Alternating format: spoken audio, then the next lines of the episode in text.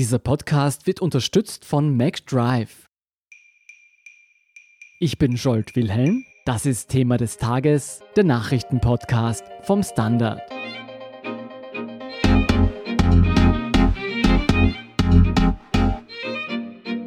Mit der Eskalation des türkisch-syrischen Konflikts droht nach 2015 nun eine weitere schwere Flüchtlingskrise. Über dramatische Zustände an den Grenzen, schwere Fehler der Europäischen Union und österreichische Härte im Umgang mit Menschen in Not berichtet Bianca Blei vom Standard.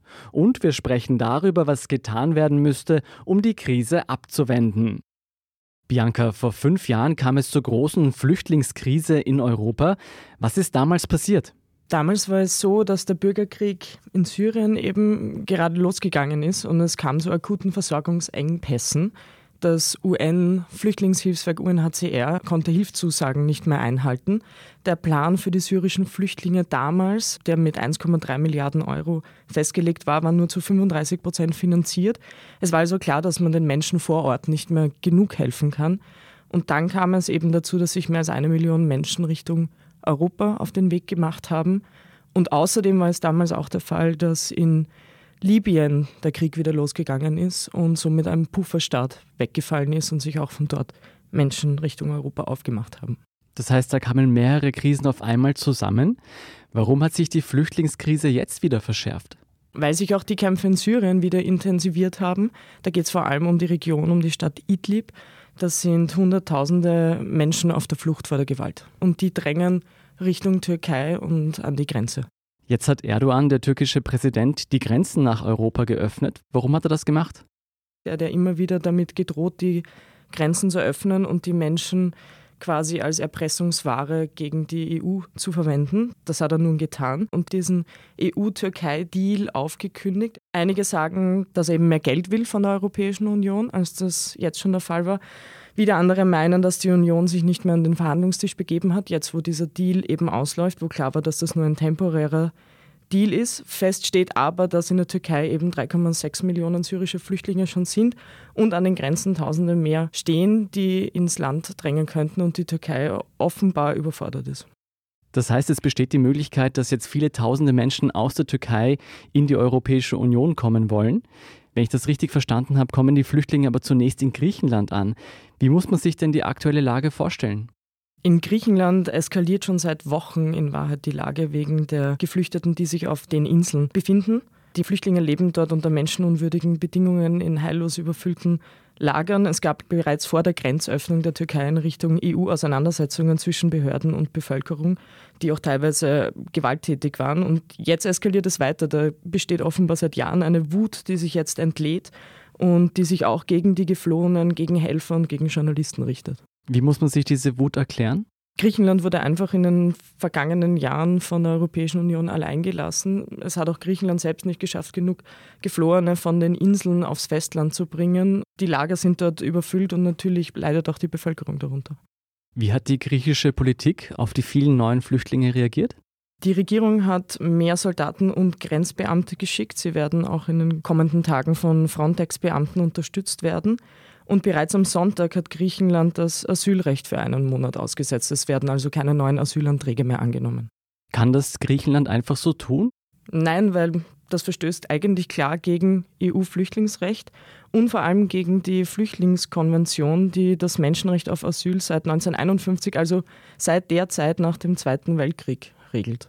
Die Frage, die sich jetzt stellt, ist, wenn das Aussetzen eines Grundrechts so einfach funktioniert und, und ohne Widerstand hingenommen wird, was auch in Ungarn jetzt der Fall war, wo Orban das Asylrecht wegen dem Coronavirus ausgesetzt hat und keine Asylanträge mehr angenommen werden. Also wenn das so einfach geht, wie leicht ist es dann in Zukunft andere Grundrechte auszusetzen? Das heißt, es besteht die Angst, dass weitere Länder sich Griechenland anschließen und Asylverfahren einfach aussetzen. Ja, auf jeden Fall. Wie ist denn die österreichische Position zu der aktuellen Krise? Die ist zweigeteilt, wie wir seit heute wissen. Da geht es zum einen um Hilfe vor Ort, also in Syrien. Es werden drei Millionen Euro aus dem Auslandskatastrophenfonds locker gemacht und die sollen direkt an das internationale Rote Kreuz vor Ort gehen. Aber gleichzeitig ist es ganz klar, dass Österreich die Grenzen dicht macht, dass man niemanden mehr reinlässt. Und außerdem hat das Innenministerium angekündigt, dass es eine Social-Media-Kampagne geben soll, die in mehreren Sprachen ausgespielt wird, die den Flüchtlingen ihre Hoffnung nehmen soll und ganz klar transportieren soll, es gibt keine Chance auf Asyl in Österreich. Warum zeigt die von der ÖVP geführte Regierung so viel Härte gegenüber Flüchtlingen? Sebastian Kurz hat sich immer als der Mann präsentiert, der die Balkanroute geschlossen hat und der hart gegen Asylmissbrauch und illegale Migration vorgeht. Er hat immer dieses Durchwinken 2015 stark kritisiert und so hat er um die Wähler aus dem rechten Spektrum geworben, was ja auch funktioniert hat. Also warum sollte er das Vorgehen ändern? Was sagen die Grünen dazu? Am Montag hat Vizekanzler Werner Kogler noch vorgeschlagen, dass man Frauen und Kinder direkt aus Griechenland nach Österreich holt. Dem hat Innenminister Karl Nehammer von der ÖVP gleich eine Absage erteilt. Jetzt spricht Kogler nur mehr von einer Privatmeinung und sagt, stimmt, es steht nämlich nicht im Regierungsprogramm, dass man mehr Flüchtlinge holt. Und sie verweisen auch immer wieder auf das Regierungsprogramm, wo es im Fall einer Flüchtlingskrise, einer neuen, eben auch eine Klausel gibt, die die Möglichkeit eines koalitionfreien Raums schafft. Das heißt, die ÖVP kann sich im Fall einer neuen Krise neue Partner im Parlament suchen, um ihr hartes Vorgehen durchzusetzen. Du hast es davor schon angesprochen, das klingt eigentlich so nach einer unvereinbaren Zweispaltung der Regierung, mit der Frage dahinter, entweder man hilft Menschen, die sich in Not befinden, oder man wehrt sie ab. Was ist denn das grundlegende Problem hinter dieser Flüchtlingskrise? Die Europäische Union hat es de facto verabsäumt, eine gemeinsame Linie und Vorgehensweise nach 2015 zu entwickeln. Es gibt noch immer keinen Verteilungsschlüssel. Jedes NGO-Schiff in den vergangenen Jahren wurde in Wahrheit zu einer europäischen Krise, die ad hoc und ohne einem wirklichen Vorgehen gelöst werden musste. Das heißt, es ist klar, dass jetzt irgendwie tausende Ankünfte in Griechenland zu einer noch größeren Krise führen. Wenn ich das richtig verstehe, was fehlt, ist eine klare Aufteilung der Menschen, die da an die Grenzen kommen. Das heißt, nicht jedes Land nimmt aktuell so viele Menschen auf, wie es Platz hätte. Ja, das stimmt. Darüber hat man sich keine Gedanken gemacht, wie man einen fairen Verteilungsschlüssel findet. Es haben sich mehrere Länder in der Europäischen Union in den vergangenen Jahren konsequent gegen einen solchen Verteilungsschlüssel gestellt. Und feststeht, dass man die Staaten an der Außengrenze weiterhin allein gelassen hat, wie Griechenland, Italien, Spanien und man die Konsequenz jetzt zieht. Das bedeutet, wir haben auf der EU-Seite keine Lösung und der Syrien-Konflikt, da ist auch noch kein Ende in Sicht. Welche Möglichkeiten hat die EU denn, um eine weitere schwere Krise abzuwenden?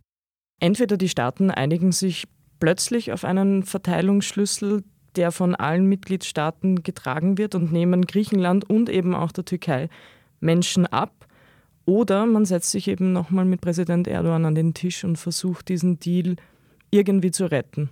Was ist deiner Meinung nach das realistischste Szenario? Nach den Wortmeldungen der letzten Tage ist klar, dass die Europäische Union keine Menschen verteilen wird. Also auch aus Österreich kam ja die klare Absage mit, wir nehmen niemanden aus Griechenland auf.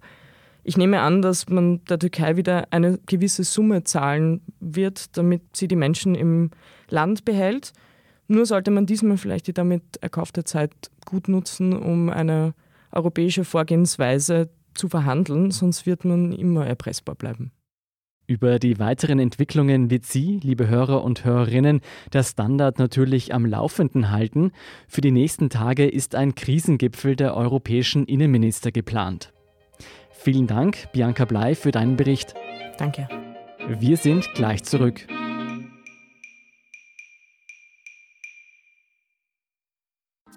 Wenn du heute deinen Bad Hair Day hast oder du deinen Jogger nicht ausziehen willst, wenn du gerade den Führerschein bestanden hast oder es einfach schnell gehen muss, dann stell dir vor, McDonald's bringt's ins Auto.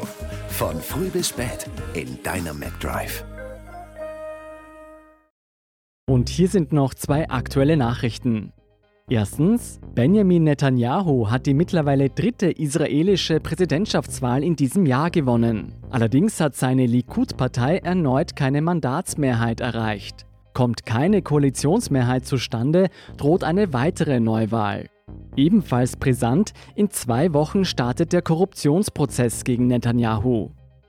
Zweitens, in der Nacht von Dienstag auf Mittwoch wird in 15 US-Bundesstaaten der demokratische Präsidentschaftskandidat 2020 gewählt.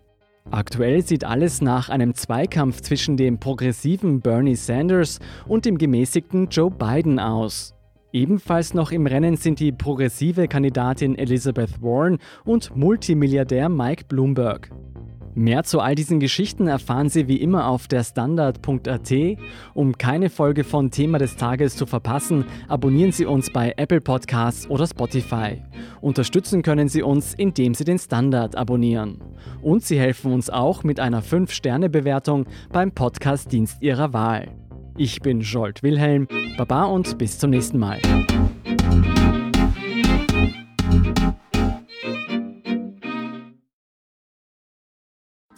Wenn du heute deinen Bad Hair Day hast oder du deinen Jogger nicht ausziehen willst, wenn du gerade den Führerschein bestanden hast oder es einfach schnell gehen muss, dann stell dir vor, McDonald's bringt's ins Auto. Von früh bis spät in deinem McDrive.